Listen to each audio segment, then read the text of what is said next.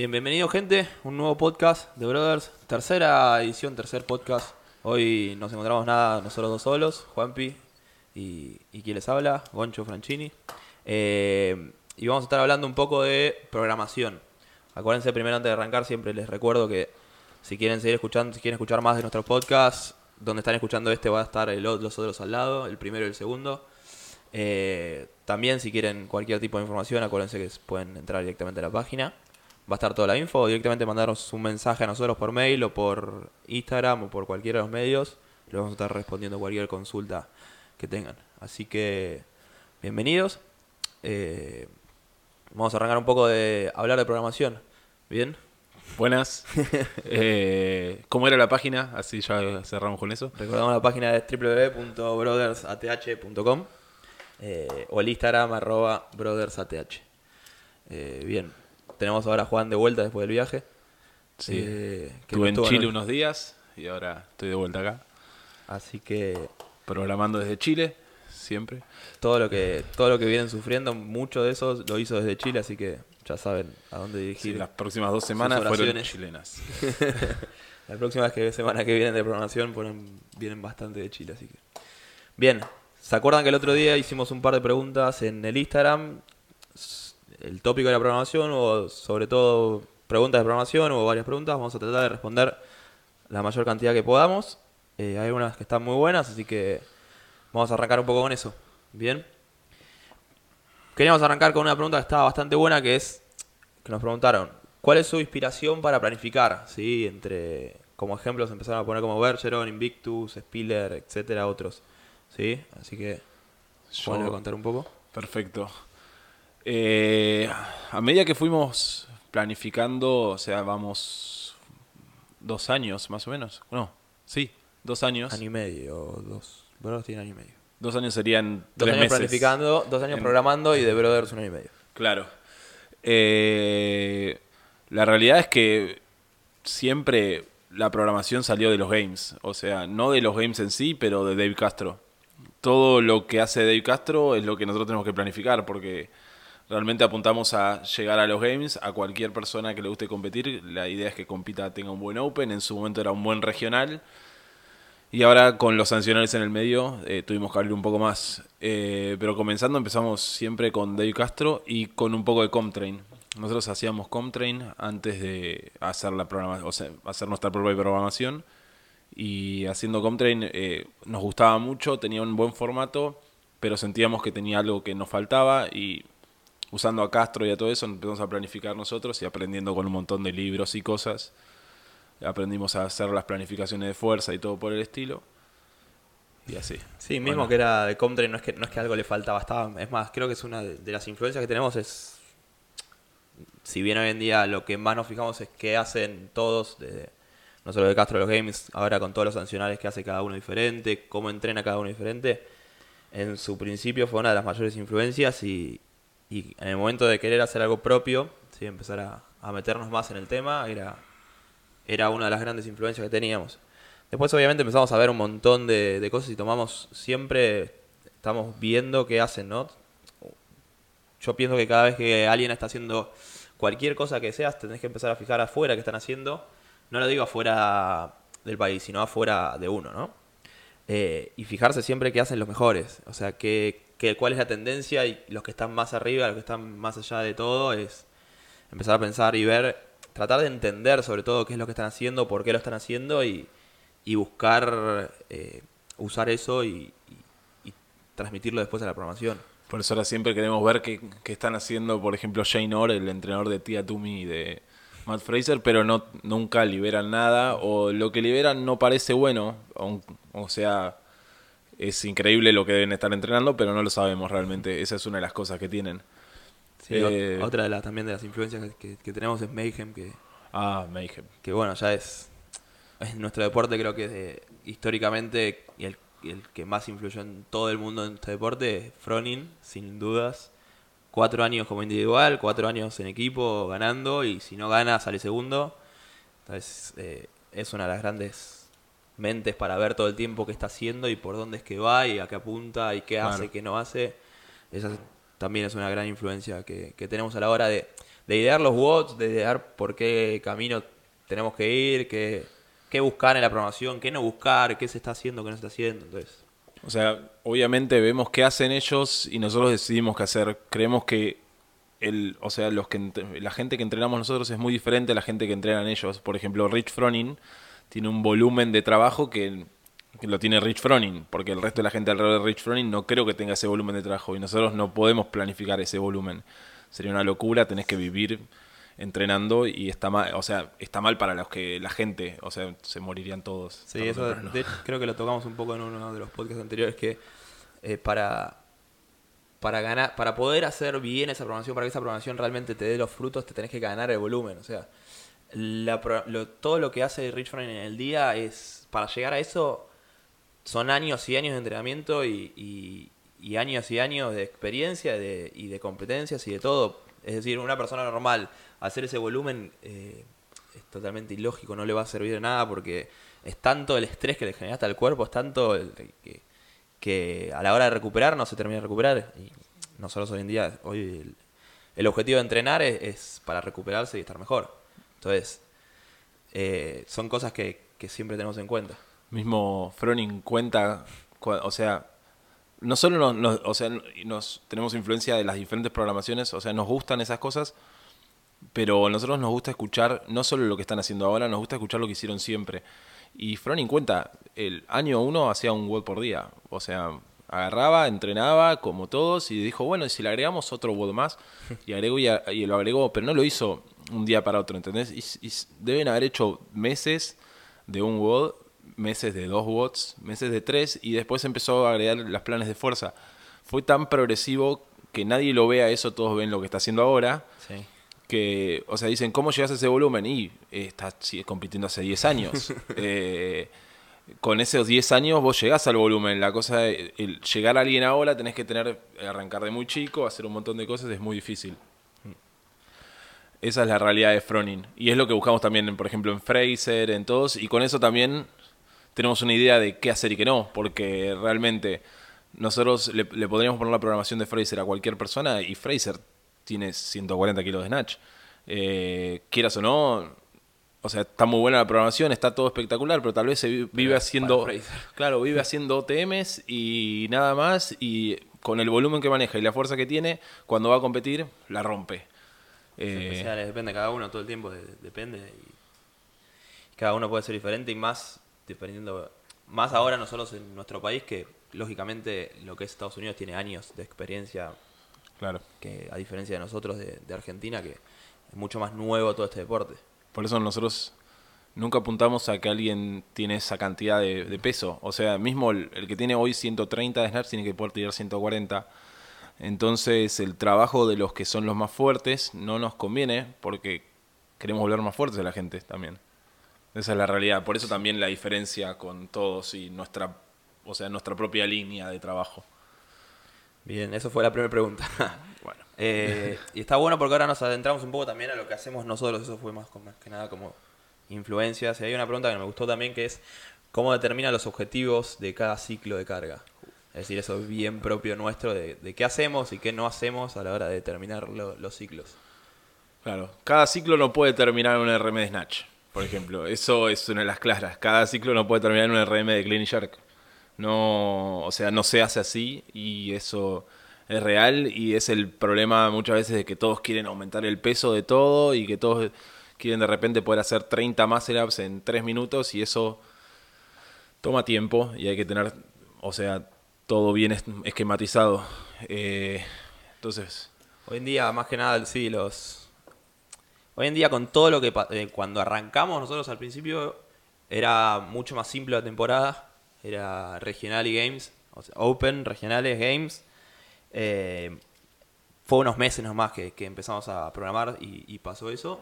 Y ahora que está todo cambiado con el tema de sancionales, con el tema de, de cómo es la, toda la dinámica de los games ahora, es completamente más difícil de, de ver cómo programar. Entonces nosotros lo que, lo que usamos mucho para determinar los ciclos es, nos guiamos a grandes rasgos, dependiendo la etapa del año eh, en que está, es el ciclo que va a ser, por ejemplo, cuando lo consideramos bien fuera de temporada, qué sé yo, a mitad de año, después de, después de los games, que es eh, bien fuera de temporada, durante los meses de los games, el mes de los games y lo que es después, no hay muchas competencias, ya sea a nivel internacional o a nivel local. Es, como pleno mitad de año son menor la cantidad de, competencias. Entonces, esos ciclos los usamos más para generar toda la estructura, generar toda la capacidad del cuerpo para después soportar eh, toda la intensidad que buscamos. Es decir, ya sea intensidad por el peso o sea intensidad de los watts o cualquier tipo de intensidad. Eh, eso usamos bastante. Después, a la hora de programar, ya durante la temporada, usamos diferentes también competencias locales e internacionales, las dos, para, para determinar bien el ciclo y cómo ir adaptándolo para tratar de llegar de la mejor manera a diferentes competencias. Claro. En el tema ese de los games usamos dos o tres meses para agarrar y bajamos mucho la intensidad. Es como... Ahí es cuando yo agarro y trato de meter alguna intensidad y Goncho me dice, no, bajalo un poco. Y ese... Y agarramos y metemos, son watts más largos, eh, mucha más estructura, mucho más... O sea, no dejan de ser buenos, no, no dejan de ser divertidos nunca, eh, pero es mucha más estructura. Y después lo que hacemos son buscar competencias con mucho volumen. Porque si, o sea, va a haber muchas competencias en el, en el interim, pero las competencias con mucho volumen que vaya la mayoría de la gente, para los quienes programamos, los ponemos como puntos donde tienen que estar eh, bien altos de rendimiento. Entonces, con tanto a eso, lo que hacemos es agarrar y planificar, en tanto para ir construyendo, eh, empezando con la estructura y después con los diferentes levantamientos, todo para que lleguen a un pico, por ejemplo, en Southfit. Eh, la idea es tener un pico ahí y la idea, por ejemplo, ahora es tener un pico también en marzo, abril, que hay un par de competencias importantes. Eh, y más o menos con eso lo que ve la gente es que mismo después de Southfit agarramos y decimos, bueno, ahora bajamos un poco y agarramos y hacemos deadlift hasta que nos veamos fuertes y es así como hace 15, 20 días, un mes, no sé, más o menos subieron el RM deadlift. Digo, varios, varios nuevos una RMs. banda de gente subió así y la idea era subir eso para ahora agarrar y ir a lo siguiente que vamos a más levantamientos. Y con esa de esa forma el- o sea ahora tenemos varias semanas y va hasta un RM de snatch. También hubo muchos que subieron el RM de clean. Eh, la idea es que una cosa lleve a la otra y vayan dándose las diferentes las diferentes cosas que, que buscamos más que Sí, nada sí, mismo dentro de la programación hoy en día lo que estamos viendo también es que se está tendiendo a, por más de que sea ciclo de más enfocado a la fuerza o a la estructura o al acondicionamiento o cualquiera de las cosas, como que nunca dejamos de lado el poder estar apto para una competencia. Es decir, eh, lo que más se está evaluando y lo que más se refiere a todo el CrossFit y competencia es la capacidad de trabajo. Es decir, eh, desde el inicio, cuando Glassman presentó el CrossFit, lo que más se evalúa es la capacidad de trabajo.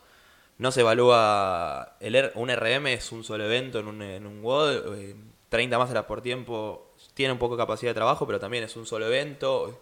Es decir, lo que se repite en cada WOD es, y que se usa en todo la capacidad de trabajo. Entonces es bueno, más allá de todo, de que un ciclo está apuntando más a quizás fortalecer toda la zona media, fortalecer la cadena posterior, queremos subir el RM deadlift, o todo lo contrario, queremos ahora hacer más eh, acondicionamiento, tener un mejor fran, por ejemplo, o algo más corto, intenso. Eh, más allá de todo eso, nunca dejamos de generar capacidad de trabajo. Es decir, que durante todo el año eh, sea capaz de hacer CrossFit como si fuera deporte. claro Es decir, eh, y lo hacemos porque es, es un proceso creo que es bastante lento y se nota la diferencia de alguien que viene hace tiempo generando capacidad de trabajo y alguien que empieza hace poco, que son, son cosas que a la vista no se ven mucho, pero al año de, de entrenar de, de una buena manera empezás a notar que todos los watts bajan un minuto, dos minutos, y no es por el movimiento en sí, no es porque mejoré en el muscle up, no es porque mejoré mi, mi movilidad en el squat snatch, mi técnica en el hand walk. Eso es como muy preciso. Pasa ya más por un tema de capacidad de trabajo donde el cuerpo se acostumbra a trabajar más, ser más eficiente en todos los movimientos. Entonces eso es algo que más allá del ciclo nunca dejamos de, de lado a la hora de programar. claro Y eso está bueno recalcarlo porque creo que por más de que sea un ciclo de, de- cualquier es- cosa, apuntando a cualquier cosa, eh, siempre nos pasa que nos encontramos con watts que, que nos terminan dejando en el piso igual o, o, o watts que, que realmente nos desafían o algunos que nos sentimos más cómodos, pero eso nunca lo dejamos de lado. Claro, cada día tiene que. O sea, en sí, no solo es una progresión de fuerza, sino que también tienes que poder mejorar en todos los bots, porque realmente, por más que yo levante, no sé, 130 de Snatch, eh, si eh, tengo un Fran que tarda 3 minutos, es lo mismo. Eh, Sí, mismo. Es indiferente. Sí, de el hecho, tema con eso es que los bots también como que van, o sea, en cada ciclo van progresivamente aumentando la carga con todo lo que es la fuerza. La idea es que no solo se acostumbren a, a que, a levantar mejor peso, sino que se acostumbren a una buena cagada a palos. Es como, eh, eh, es así. Y la idea, o sea, y con los picos también que hablábamos, es que el pico ese lleguen a ese momento del año y soporten un fin de semana de ir a una intensidad que no pueden ir en entrenamiento porque no tienen, no están compitiendo contra alguien. Claro. Esa es la realidad. Sí, mismo está bueno porque se me acaba de ocurrir, me acaba de cruzar por la cabeza que eso se ve mucho, por ejemplo, en las competencias hoy en día, que se está tendiendo a que los RM, por ejemplo, que es algo tan específico, eh, se da en dos ocasiones. O ya hay muy pocos RMs que vaya fresco, es decir, que entras, haces el RM y salís. Hoy en día los RM o son después de un WOD o son en el medio de un WOD, es decir, una escalera, no son RM, sino llegar a un peso muy pesado, no sé, una escalera de clean, una escalera de snatch, dentro de un WOD, como que no solo, le- no solo las especificidades del RM se está evaluando sola, sino se evalúa con lo que, que decimos de capacidad de trabajo, Capacidad de, de recuperación. de recuperación. Pero a ver- ta- a ver- ojo, todo eso es, es- si lo vemos, es mucho en los, en los sancionales que lo meten así. En los games es otro, es otro, es una bestia diferente, como dicen, un monstruo. Porque los games te pueden tomar fresco a propósito por- para agarrar y después tomarte con otras cosas. Es sí, la de- lo, lo usan como para, o sea, son para después cansarte, es, 13 eventos. es el único... O sea, te único- meten, es lo que te meten un sprint, te meten, eh, o sea, te meten el CrossFit Total, te, vienen- te meten todas esas cosas, pero porque tienen 13 eventos. Eh, Esa es la realidad. Vos, si tenés 6 eventos y le pones, o 5 eventos, y pones un RM, estás beneficiando mucho al fuerte. ¿Y qué pasa? O sea, al- le pusiste, no sé, 50 burpees por tiempo al fuerte eh, a ver qué hace. Sí, o te vas del otro lado gimnástico, le pusiste Claro. 10 row climb por tiempo, 10 legless por tiempo, algo bien gimnástico. no Claro, tiene nada que ver. o que no te- ni siquiera, o sea, Legles está muy bueno, pero por ejemplo depende mucho de la fuerza del brazo. Eh, se lo pones algo que tenga mucha más coordinación, como un handstand walk. 100 metros de handball por tiempo. ¿vale? Claro. Es como. Hoy en día pasa mucho eso. El RM en un evento, en una competencia de 6 eventos, es muy tendencioso a, a una especificidad. Es algo que se ve bien, porque no vamos a decir que se ve mal. Es, Mm. Es, creo, de lo más lindo que ver, Se ve bien, se ve bien. Vamos a decir, si está bien organizado, se ve increíble. Si está mal organizado, están tirando todos RMs a la vez. Para mí muchas veces Se eso pasa, se pierde. Es como, lo perdés. Es como vas a ver a cuatro personas tirando a la vez y no estás viendo ninguno. Pero si está bien hecho, el RM queda lindo. La cosa es que deja muchas cosas de lado. Deja cosas que puedes hacer más divertidas todavía. quiero, quiero hilar esta pregunta que, que viene perfecto para este momento y, y está bueno tocarla ahora. Preguntaron cómo mejorar un RM en los movimientos básicos. Más allá del levantamiento, que hay mil formas también en los movimientos básicos como el squat, deadlift, presses. Preguntaron de bench press, shoulder press. O sea, podemos hablar dos horas. Vamos a tratar de hacerlo cortito. Más en este deporte que es totalmente diferente. Claro. Que querer hacerlo en O sea- CrossFit que, que, que querer hacerlo fuera de CrossFit. El powerlifter vas a aumentar los tres eh, de una manera, o sea, haciéndolos, haciéndolos mucho y haciéndolos bien, haciéndolos con una progresión perfecta, pero CrossFit no puedes aumentarlo de la misma forma. Es lo que nosotros hace poco escuchábamos a un, a un podcast que también hablaba, no, no hablaba específicamente de esto, pero hablaba de, por ejemplo, que el deadlift, o sea, si quieres aumentarle el deadlift a lo, al crossfitter, no puedes agarrar y meterle deadlift tres veces a la semana.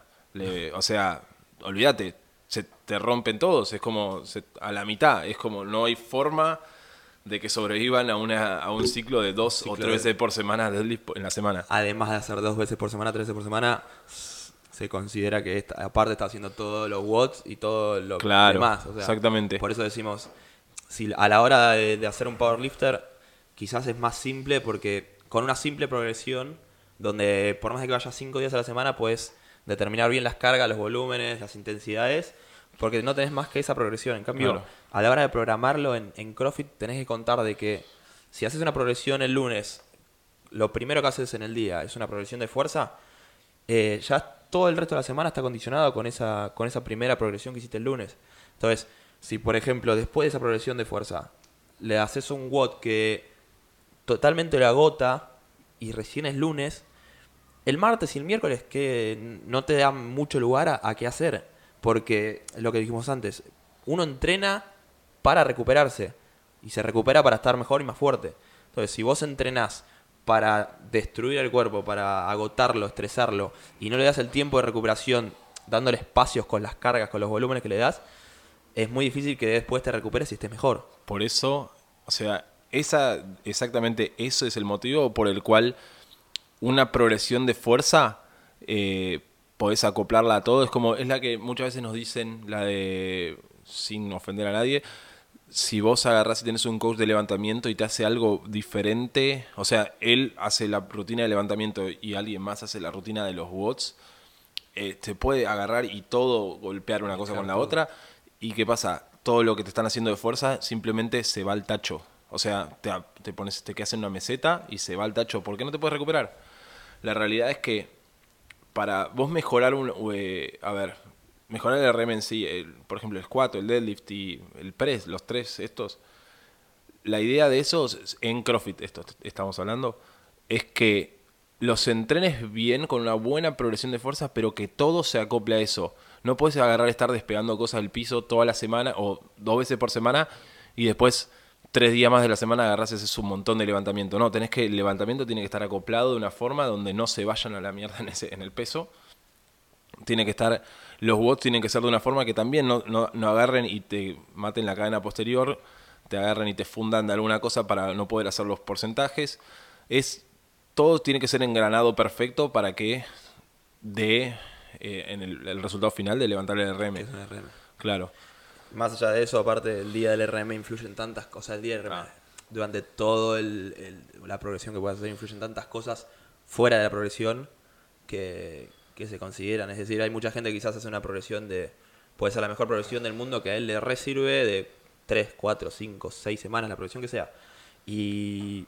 Pero, la, qué sé yo, por ejemplo, la última semana, o mismo durante todo el ciclo, eh, viene teniendo 5 horas, 4 horas de sueño. O aparte, pasa mucho que, aparte de entrenar, lógicamente la persona tiene una vida, tiene un trabajo, o estudia, o hace lo que sea. Eh, si va a entrenar y hace todo bien al pie de la letra, pero afuera está comiendo mal, duerme poco, o está demasiado estresado por lo que es el trabajo, hay un montón de variables que hacen que el día que vayas a, a tratar el RM nuevo, por más de que hayas hecho todo al pie de la letra, todas las progresiones, puede pasar de que no sea un nuevo RM. Pero eso son cosas también que se tienen en cuenta. Por eso mismo nosotros cuando hacemos toda la programación, incluimos, tratamos de meter todo lo que se necesita en la programación. Por todo esto que decimos, es decir, nosotros usamos una progresión de fuerza, después de la progresión de fuerza queremos que hagas tal tipo de WOD donde busques tal cosa y después tal tipo de accesorio o, diferentes cosas que van a ayudar también a esa progresión de fuerza, sobre todo si el ciclo que estamos haciendo es apuntar esa, que esa progresión de fuerza eh, surja y sea ese el fin. Hay una cosa que quería agregar a justo lo que decía, el día del RM muchas veces es difícil, por eso de- puede pasar que llegás al día del RM y no suceda porque dormiste mal, porque fue justo la semana donde se te cruzaron todos los cables y no funcionó.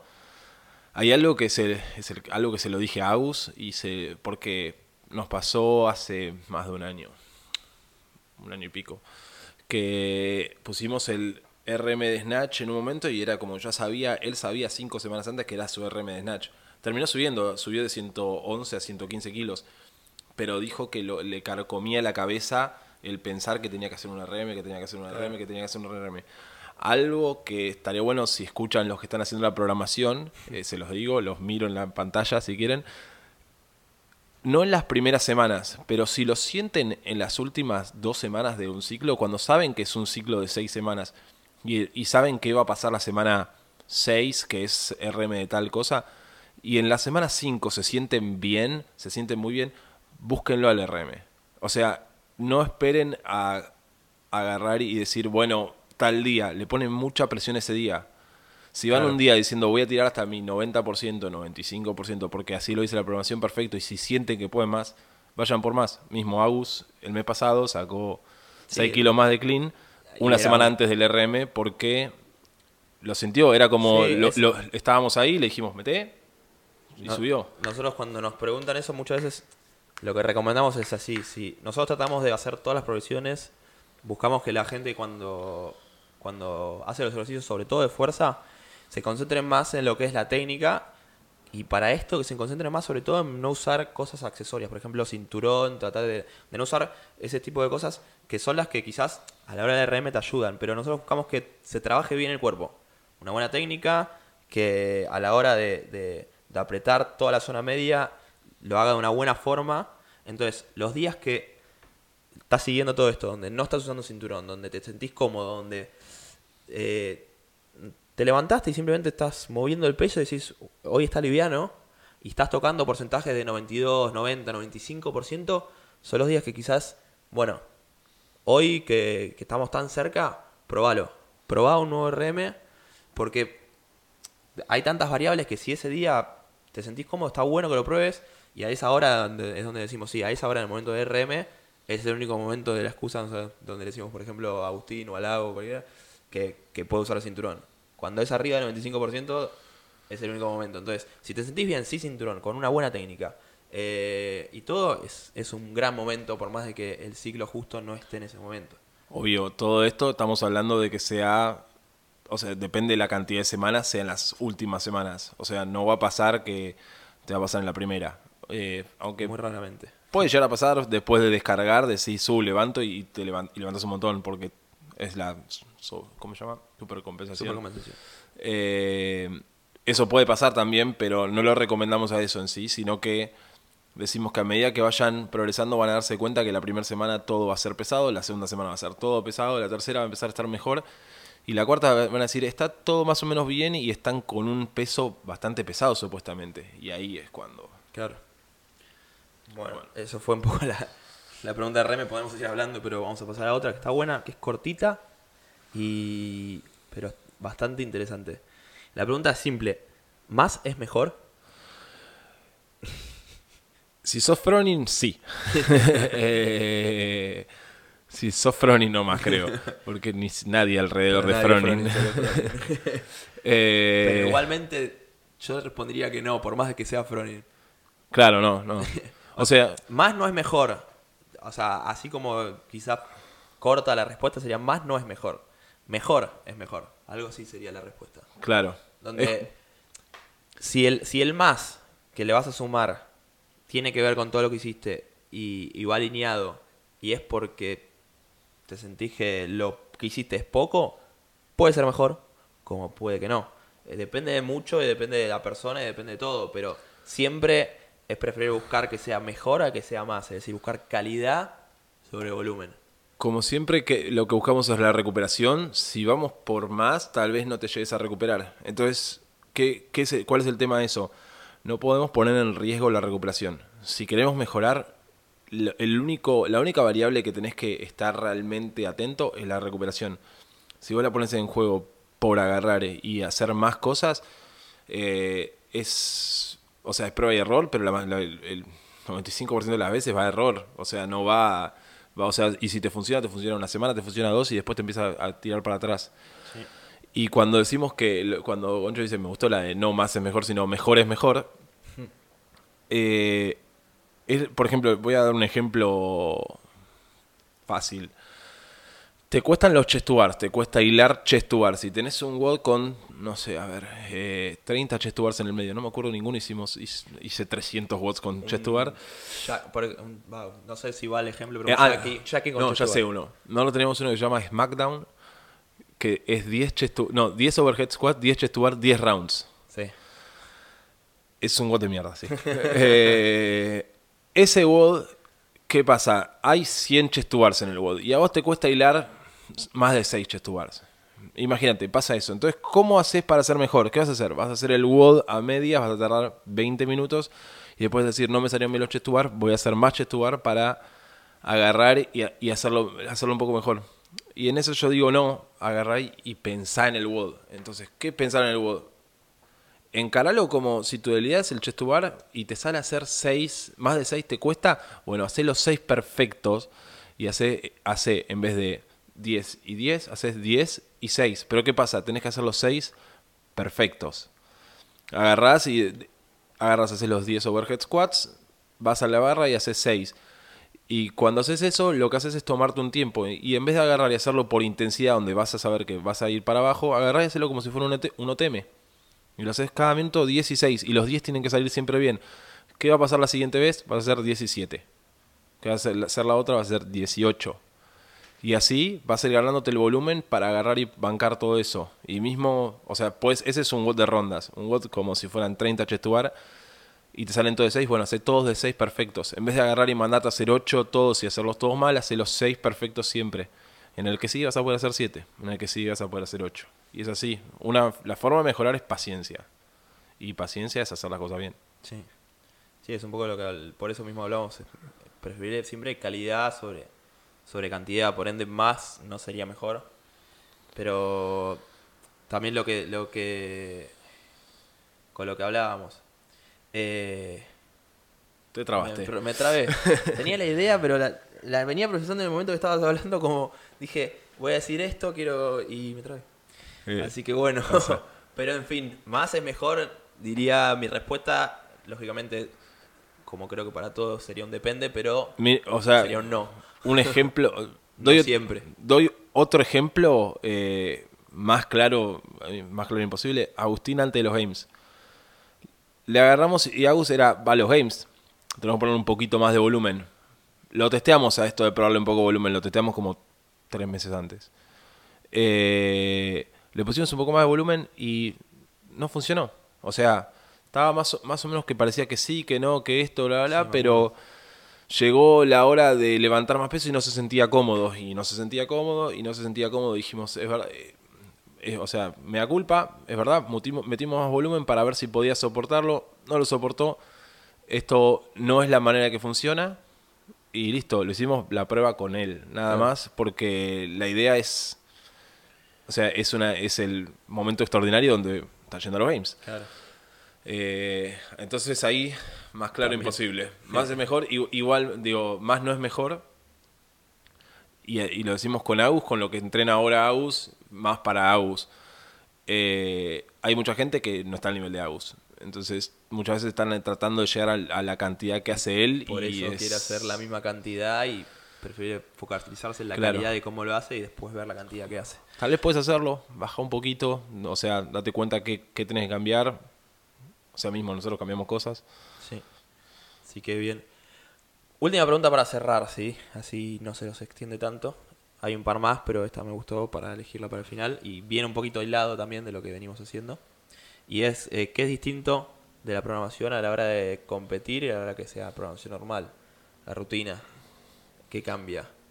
A la competencia es un test, es la que dijo Castro.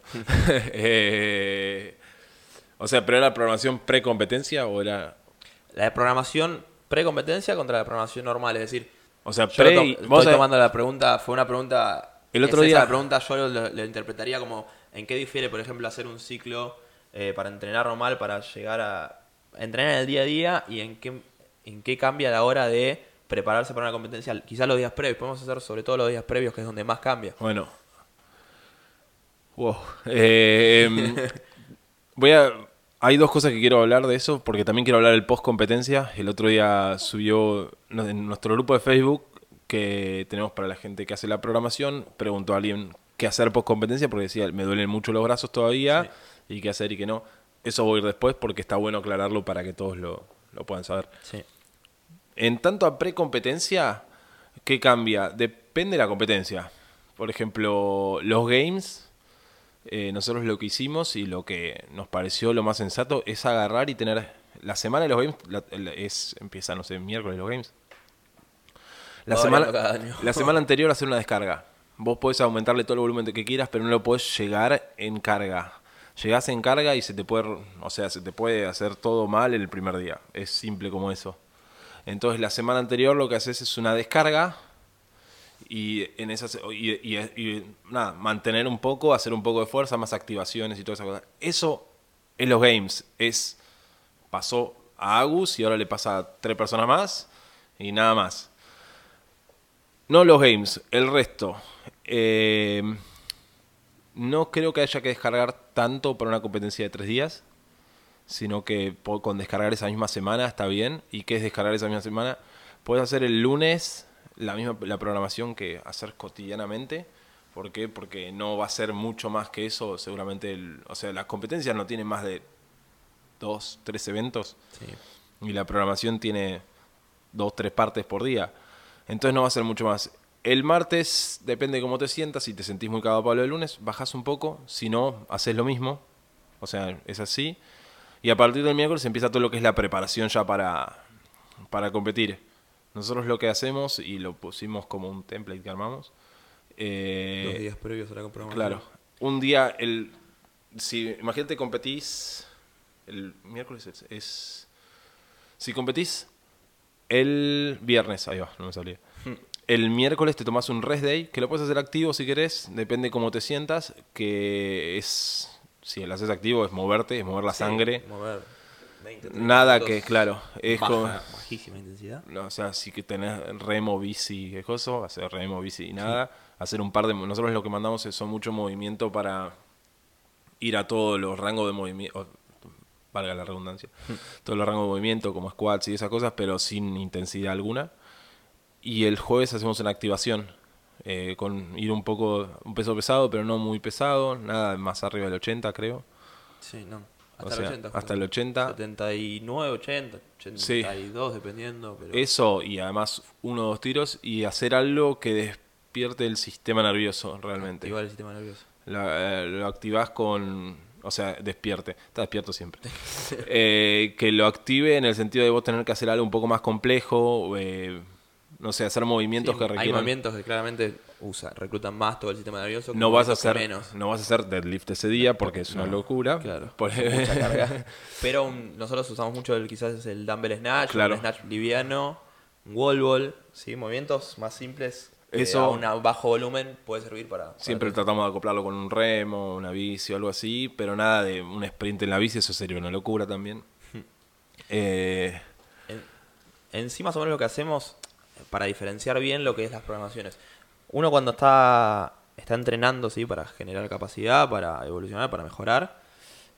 Al entrenar uno, lo que decimos antes, uno estresa el cuerpo, ¿sí? Eh, un poco lo daña sería, eh, para después recuperarse y mejorar.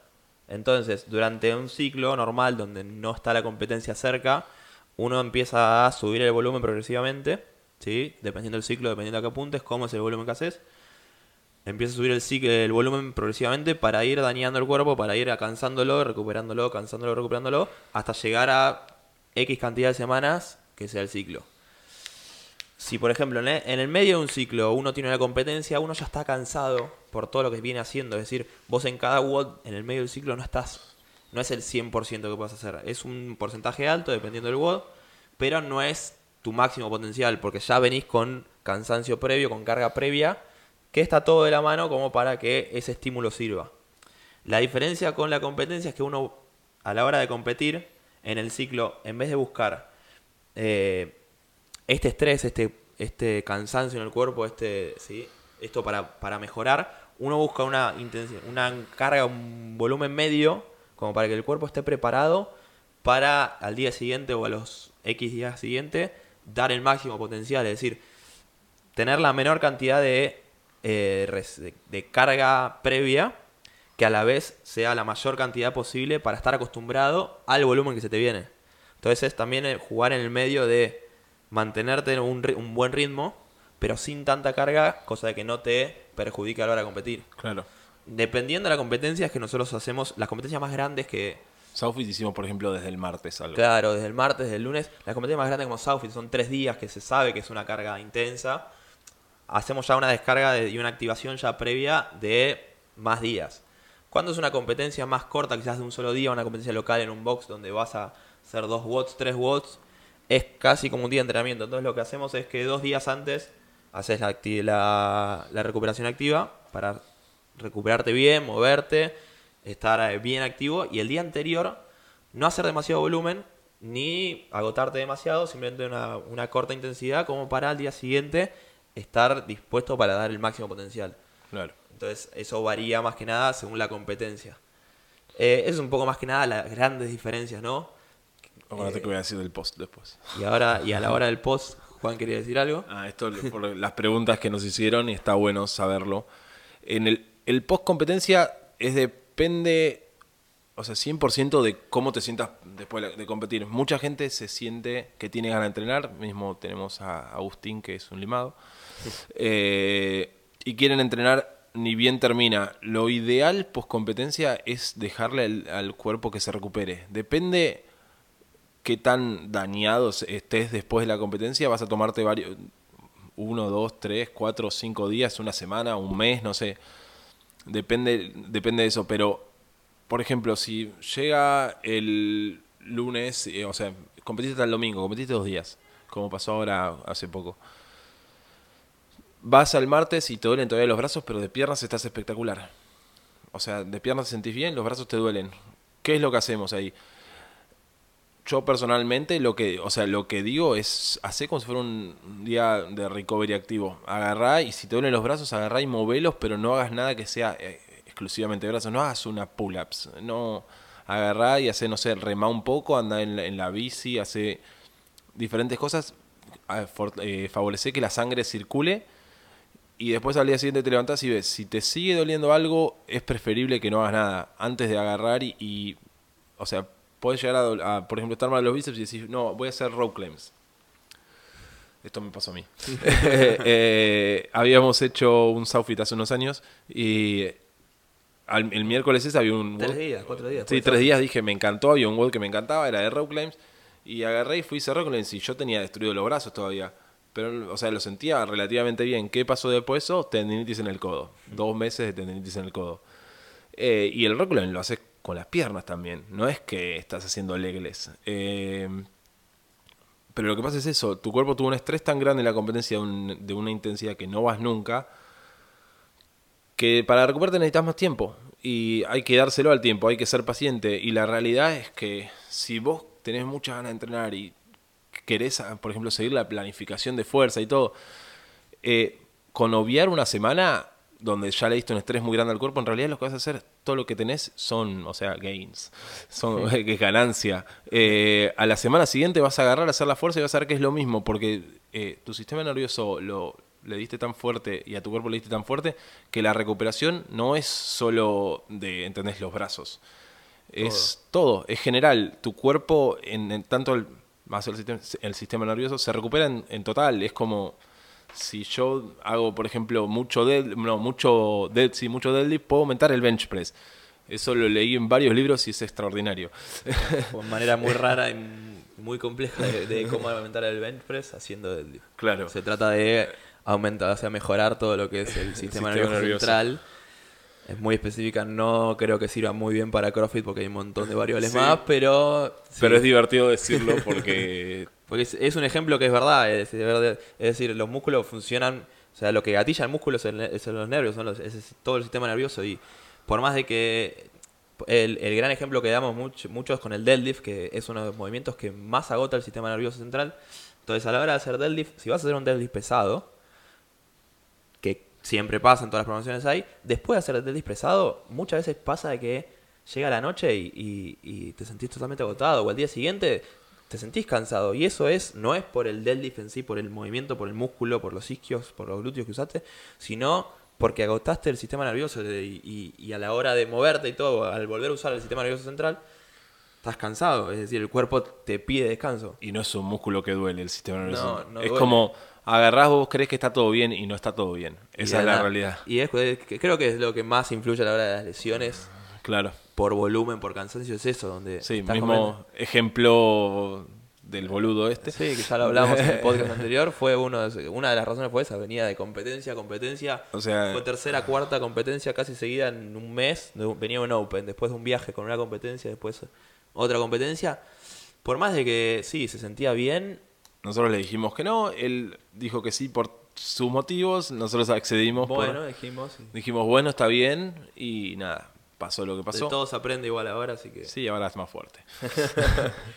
Pero bueno, eh, en sí eso es para contemplar después de, después de una competencia. Y sobre todo cuando es las competencias se trata mucho de mucha intensidad, ¿no? Quizás uno hace un mismo WOD fuera de competencia y en competencia y el cansancio posterior no es el mismo por la intensidad que le pusiste. Es decir, podés hacer un Fran para entrenar y hacerlo tranquilamente, un muy buen atleta, tranquilamente en 2.40, termina el Fran y está bien, es un tiempazo y está bien. Ahora ese mismo atleta en la competencia con gente al costado y, y cuando, cuando cada repetición, repetición vale, se lo hacen 2.20 y esos 20 segundos hacen que al día siguiente estés totalmente agotado. Entonces después de la competencia esa intensidad te agota muchísimo y por eso es bueno descansar y, y recuperarse bien.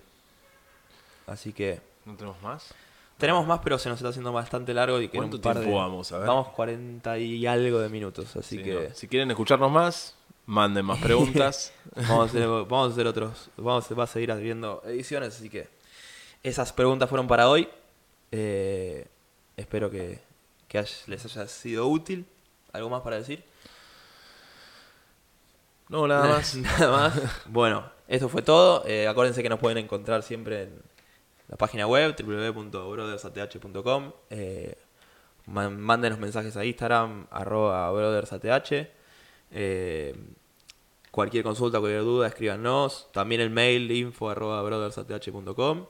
Eh, los, los leemos, los escuchamos en cualquier cosa, así que contáctenos para cualquier duda que tengan. Nos vemos la próxima. Un abrazo.